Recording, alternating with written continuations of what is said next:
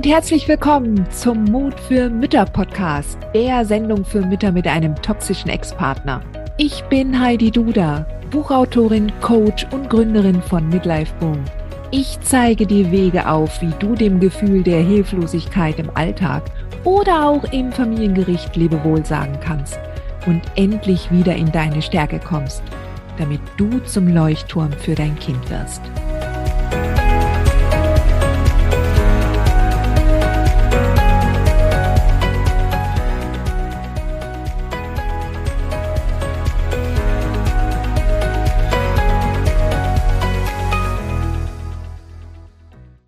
Geht es dir genauso, dass du jetzt nach der Trennung von einem toxisch-narzisstischen Mann auf einmal dastehst und deine Freunde an einer Hand, wenn nicht sogar an einem Finger abzählen kannst? Dann herzlich willkommen im Club. Es gibt mehrere Gründe, warum du eventuell jetzt eher allein dastehst. Wenn du eher introvertiert bist und feinfühlig und eher so zu den stillen Zeitgenossen schon von frühester Kindheit an, dann ist es sehr wahrscheinlich, dass dein Freundschaftskreis schon eh wie dem eher klein und überschaubar war. Hattest du jetzt allerdings auch eine Beziehung mit einem Narzissten, dann kann es sehr, sehr gut sein, dass er dich von deinen Freunden isoliert hat. Ja, dass es immer okay war, wenn du dich mit seinen Freunden und Kollegen getroffen hast, wenn er Termine gemacht hat mit seiner Familie und mit seinen Freunden. Aber wenn du dann Termine und Verabredungen mit deinen Freunden gemacht hast, äh, wo der Kindsvater auch dabei sein sollte, diese dann eher dröge abliefen und nicht besonders lustig und dementsprechend dann solche Termine immer seltener wurden. Das sind alles ganz normale Abläufe in solchen toxisch-narzisstischen Beziehungen. Denn ein Narzisst mag es nicht, wenn du eine schöne Zeit hast. Ja, wenn du dich mit anderen Menschen austauschst, die ihm eventuell natürlich kritisch gegenüberstehen.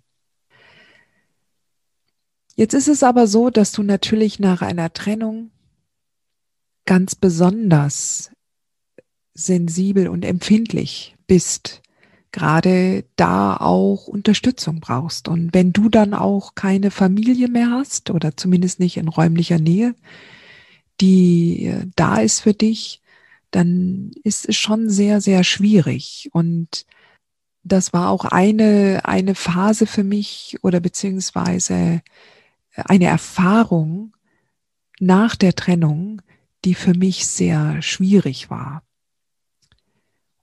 Und doch möchte ich mit der, mit dieser Folge heute mit dir laut überlegen und reflektieren, welche anderen Gedanken du dazu auch noch aufbauen kannst.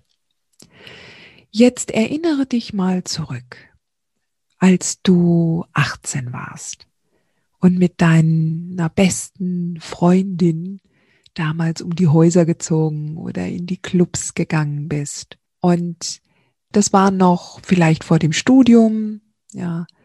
Und ihr hattet total viel Spaß und du warst total happy und glücklich mit ihr und du hast auch gedacht, dass diese Freundschaft nie zerbrechen würde.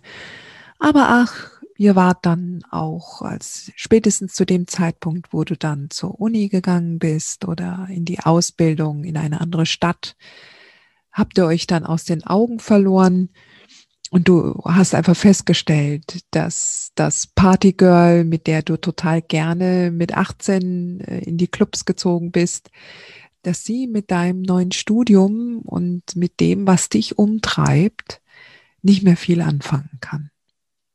Aber du bist dann natürlich auch auf einem ganz anderen Trip unterwegs, ja. Du hast da ja dann auch das Studium, du lernst, du hast in dem Studium andere Leute kennengelernt und bist auf anderen Feiern gewesen. So, und dann hast du den Ex kennengelernt, ja, oder vielleicht noch andere Männer und hast dann eine Beziehung angefangen und all deine Single-Freundinnen haben dann sich vielleicht dann auch eher mal von dir distanziert oder waren nicht mehr so präsent wie früher, weil du nur noch im siebten Himmel gewesen bist und nur noch von diesem Mann geschwärmt hast. Und in dem Moment, wo du dann geheiratet hast und ein Kind bekommen hast, haben sich wieder Freundschaften verabschiedet, nämlich äh, vor allen Dingen diejenigen, die Gleichaltrigen oder ja, die Frauen und Freundinnen, die nichts damit anfangen konnten, dass dich, dass sich dann alles in deinem Interessensumfeld hauptsächlich um das Baby und die vollgeschissenen Windeln konzentriert hat, ja.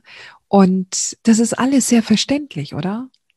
Vielleicht warst du auch mal auf der anderen Seite und deine, deine beste Freundin hat zuerst das Kind bekommen. Du erinnerst dich noch, wie genervt du warst, wenn die äh, Freundin immer nur von dem Baby und von dem ersten Zahn gesprochen hat. So. Aber wie dem auch sei, wann immer du diese nächste Stufe in deinem Leben, diesen nächsten Lebensabschnitt gegangen bist, so hast du doch eine nächste Stufe nach oben erklommen. Ja? Und deshalb warst du auch in einer ganz anderen Stimmung. Du warst ja zuversichtlich. Es hat dich zwar betrübt, dass deine Freundinnen dann nicht mehr neben dir waren und dass es nicht mehr die gleichen Themen und Interessen gab, weil du jetzt in einer anderen Lebensphase warst. Aber doch hast du ja sehr viel Glück auf der anderen Seite erfahren. Ja, so und jetzt, nach der Trennung vom Ex, wiegt es besonders schwer, wenn dann sich Freundinnen, die vorher während der Beziehung da waren, auf einmal nicht mehr da sind.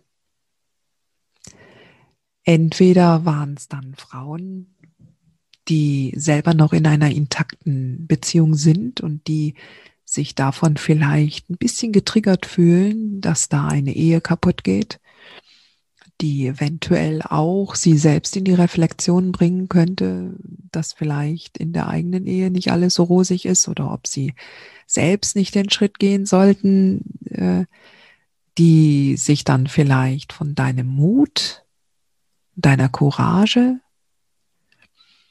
ja, angegriffen fühlen, ja, die sich dann selbst damit auseinandersetzen müssen. Das ist auch ein Gedanke, ja. Dann könnte es natürlich auch sein, dass die Freunde, von denen du gedacht hast, dass es dann auch deine besten Freundinnen sind, dass die eigentlich eher aus der Entourage und dem Umfeld des Ex kamen, ja gerade auch befreundete Pärchen, die kommen ja dann ganz besonders in Schwierigkeiten. Wem halten sie jetzt die Treue? Und je nachdem, was dein Ex erzählt, du kannst es dir vorstellen, der wird einiges an Lügen erzählen. Und das ist müßig. Ja, du kannst dich ja schlecht hinstellen und sagen, der lügt, glaubt ihm nicht, glaubt mir. Im Endeffekt ist es aber ganz viel Drama und Stress, was zwischen euch steht. Und kann man es den anderen Pärchen verdenken, dass sie nicht in dieses Drama und in diesen Stress hineingezogen werden wollen?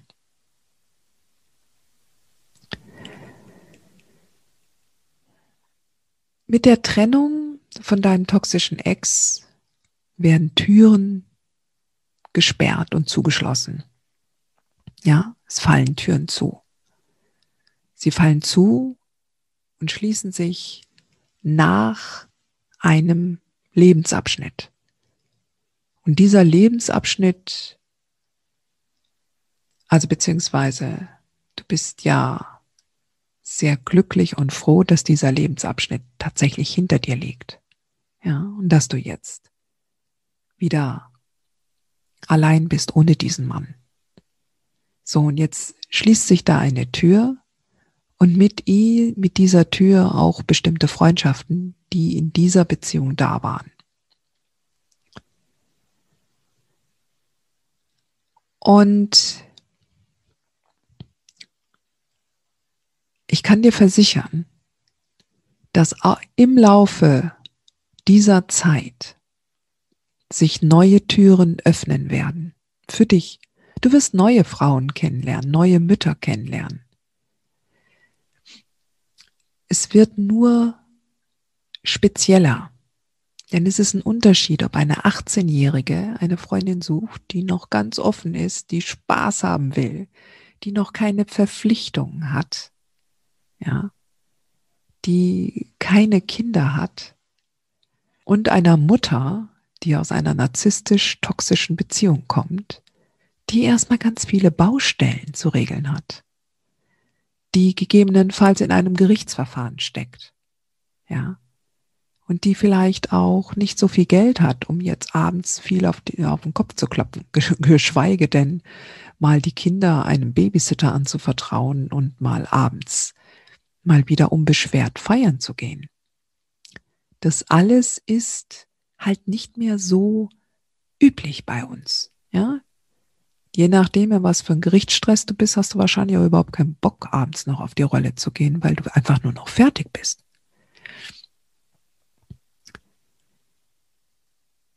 Wichtig ist, dass du trotzdem dir immer vor Augen hältst, dass das jetzt eine Phase ist und du wirst die Menschen in deinem Leben kennenlernen, die dich jetzt in dieser Phase wieder gut begleiten werden. Diese, diese Menschen müssen dir nicht unbedingt im realen Leben begegnen, sondern auch in der virtuellen Welt. Du kannst solche Menschen zum Beispiel auf Facebook kennenlernen. Ja, tatsächlich. Ja. Wichtig ist, dass du dich darauf konzentrierst, dass du Menschen kennenlernst, die dich in deiner aktuellen Lebensphase, in der du bist, verstehen, die dir, die dir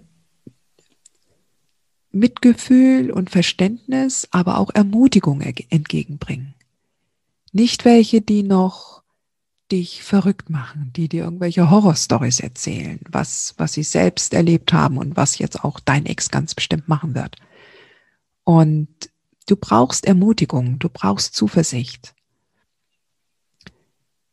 Man sagt ja, dass man selbst der Durchschnitt der fünf Menschen ist, die einen umgeben. Also achte darauf, mit wem du dich umgibst.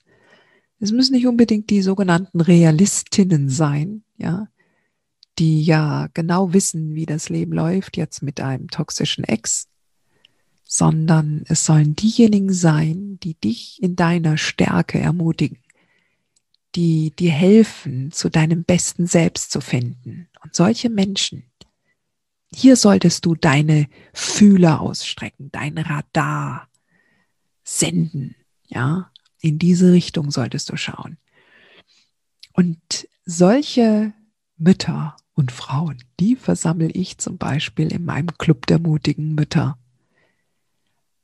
Du kannst dich im Club für den Club jederzeit auf die Warteliste setzen lassen. Ich mache ihn nur zwei bis dreimal im Jahr auf. Ähm, und äh, hier haben sich schon so unglaublich schöne Freundschaften entwickelt und gebildet, dass das eine helle Freude ist für mich, das zu erleben. Also, wenn du dich darüber grämst, dass du aktuell dich eher einsam fühlst und keine Freunde hast und du es selber als total schwierig findest, neue Leute kennenzulernen, die dich verstehen können, dann schau, dass du dir für die unterschiedlichen Menschen in deinem Leben einerseits äh, klar machst, dass diese Menschen unterschiedliche Rollen haben. Ja, ich habe dazu in einer anderen Folge auch schon etwas gesagt, ähm, dass es da die Menschen gibt, mit denen du berufliche Themen besprichst und die Menschen, mit denen du über das Kind sprichst und dann noch die Menschen, mit denen du über deine privaten Dinge und Angelegenheiten sprichst. Und wenn du zum Beispiel dann Mütter kennenlernst, die auch aus einer narzisstisch-toxischen Beziehung gekommen sind, den musst du nicht erklären, wie das ist. Ja, den musst du nicht erklären, was du erlebt hast, weil die das, weil die das alle wissen. Und weil nun mal die Sensibilität und die Empathie ein gemeinsamer Nenner ist für die Mütter, die mit einem toxisch-narzisstischen Ex zusammengekommen sind, tummeln sich genau diese Frauen in meinem Club der mutigen Mütter zuhauf. Und deshalb macht es, also wenn du Frauen und Mütter kennenlernen möchtest, die so ähnlich ticken wie du, die ähnliche Herausforderungen haben in dieser Lebensphase, in der du gerade steckst, dann komm in den Club. Du bist herzlich willkommen. Das war's für heute. Hat dir diese Folge gefallen? Dann freue ich mich, wenn du diesen Kanal abonnierst, damit du auch keine neue Folge mehr verpasst. Und solltest du noch nicht den Mutmach Freitag abonniert haben, dann lade ich dich herzlich ein, das hier auch nachzuholen. Du findest in den Show Notes unten den Link dazu. Der Mutmach-Freitag ist etwas ganz Besonderes. Jeden Freitag bekommst du dann in deine E-Mail-Inbox eine Information, wenn ich jetzt zum Beispiel einen neuen Blogartikel geschrieben habe. Oder du erfährst weitere hilfreiche Tipps und Werkzeuge, die das Wochenende für dich einläuten. Ich freue mich, wenn du mitmachst und wünsche dir noch einen wunderschönen Tag.